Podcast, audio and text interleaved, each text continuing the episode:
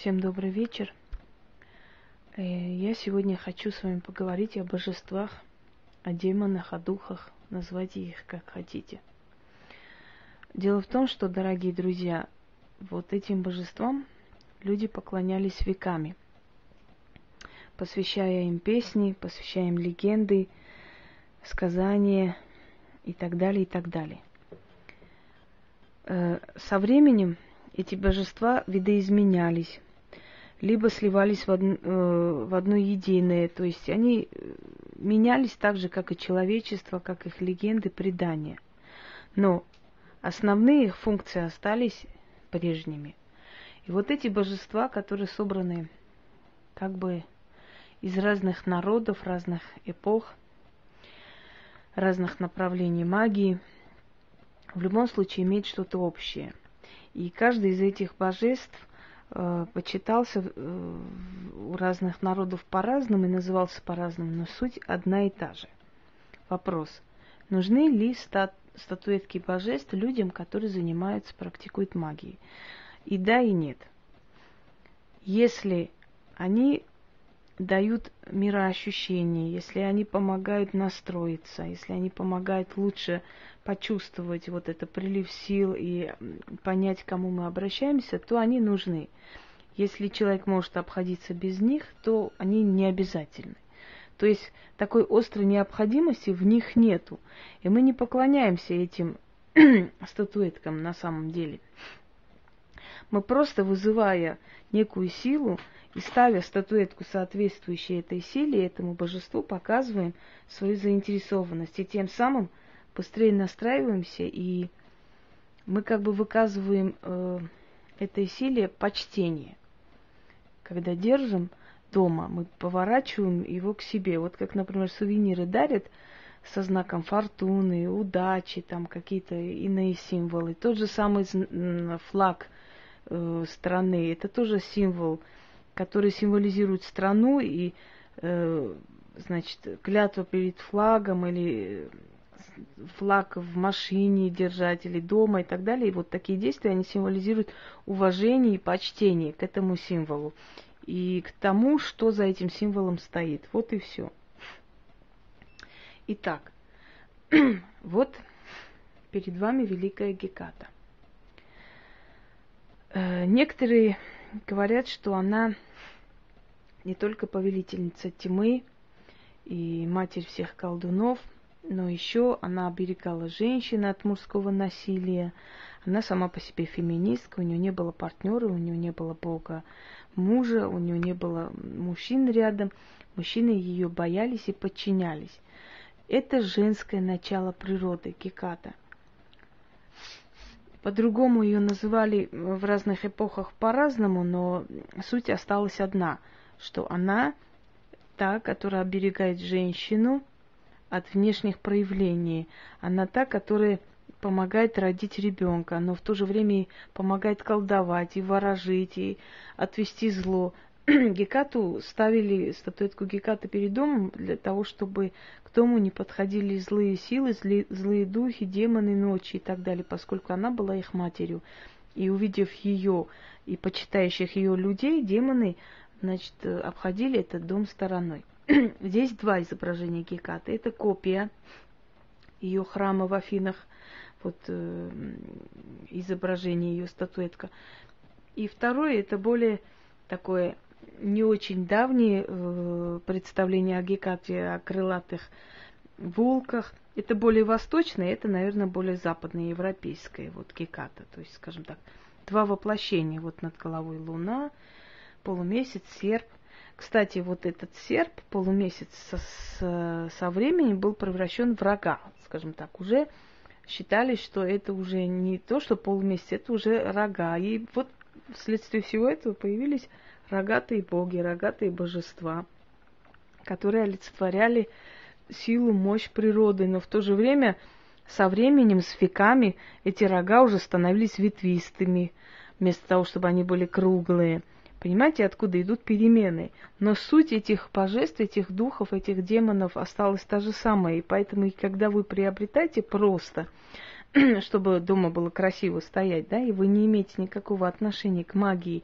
то будьте осторожны. Просто я вас предупреждаю, поскольку с ними приходит ваш что? Э, в том числе их сила. И если вы не справляетесь с энергетикой вот этих сил, этих демонов, то ну, рискуете все-таки все время отдавать какую-то часть энергии этим божествам. Вот Бафомет красуется, но про Бафомета я уже рассказывал подробно. Не буду к нему возвращаться снова и опять. Я уже говорила о том, что это собирательный образ всех божеств и всех духов тьмы. Э, сейчас долго объяснять про него не будем, но, скажем так, это существующее божество, но собирательный образ всех божеств. Это сам, по себе Бафомет, он не древний дух, не приходит из древних времен, но он э, олицетворяет собой какой-то мост между человеком и тьмой. То есть он получеловек, полуживотное, полудух, э, половина женских божеств в нем собрана, половина мужских божеств и Востока, и Запада, и так далее, и так далее. Демоническое, то есть э, крылатость, свобода от всего, и посвящение, это магия, э, факел между рогов Бафомета. То есть рогатый бог, но рогатый бог, он был еще и пан, он был еще и керн, и были еще э, лесные боги, то есть природные боги, их много. Но самые главные из них соединены вот в этих образах, которых вы видите, которым поклонялись веками. Следующий идет Кали. Про Кали я тоже снимала ролик, уже говорила про нее, чтобы долго не говорить. Она э, убирает, отсекает вокруг человека все сомнения, все земные страсти, которые мешают ему парить и подняться над суетой. Кали – это бешеная энергетика природы, и не направленные во зло, а разрушающие одно и создающие другое. То есть это вот это есть э, сущность Кали. Кали как таковой, она добрая богиня, несмотря на ее свирепый вид, и она помогает людям, которые обращаются и которые э, скажем так, почитают и уважают смерть, а не боятся смерти, поскольку если смерть пришла за человеком, никуда он не денется. И лучше уж не думать о смерти, не бояться, не избегать, вообще не думать об этом. Придет время, и она сама даст о себе знать. Это более древние образы божеств, э, мужское и женское начало природы, когда их делали из э, ой, э, древесины. Вот. И я вам скажу, что вот такого типа образы, которые, казалось бы, примитивны, они сильнее, поскольку они канонические, то есть они именно такие, какие были из древних времен, э, потому что нужно всегда соблюдать э, каноны. Нельзя отступать слишком от законов того времени и магии и все такое. Если вы хотите, чтобы ваши заклинания, которые вы сами придумываете, пишете, сбывались и работали, тоже не отходите от законов, не отходите от основных канонов, по которым они были написаны, чтобы не получилась какая-то каша. Это у нас Дурга, защитница женщин, одно из воплощений Кали, это мать. Мать, э, оберегающая свое потомство, свой дом, свой род и так далее. Кали это свирепая женщина, женщина, которая уже выходит знаете ли, идет в банк которая уже доведена и которую уже не остановить. До такой степени остановить, что даже муж, который полу, полумертвый валяется в ногах ее, тоже не может ее успокоить и остановить ее бешеный вот танец страсти. Э, есть еще изображение Дурги, она сзади, я как-то показывала вам.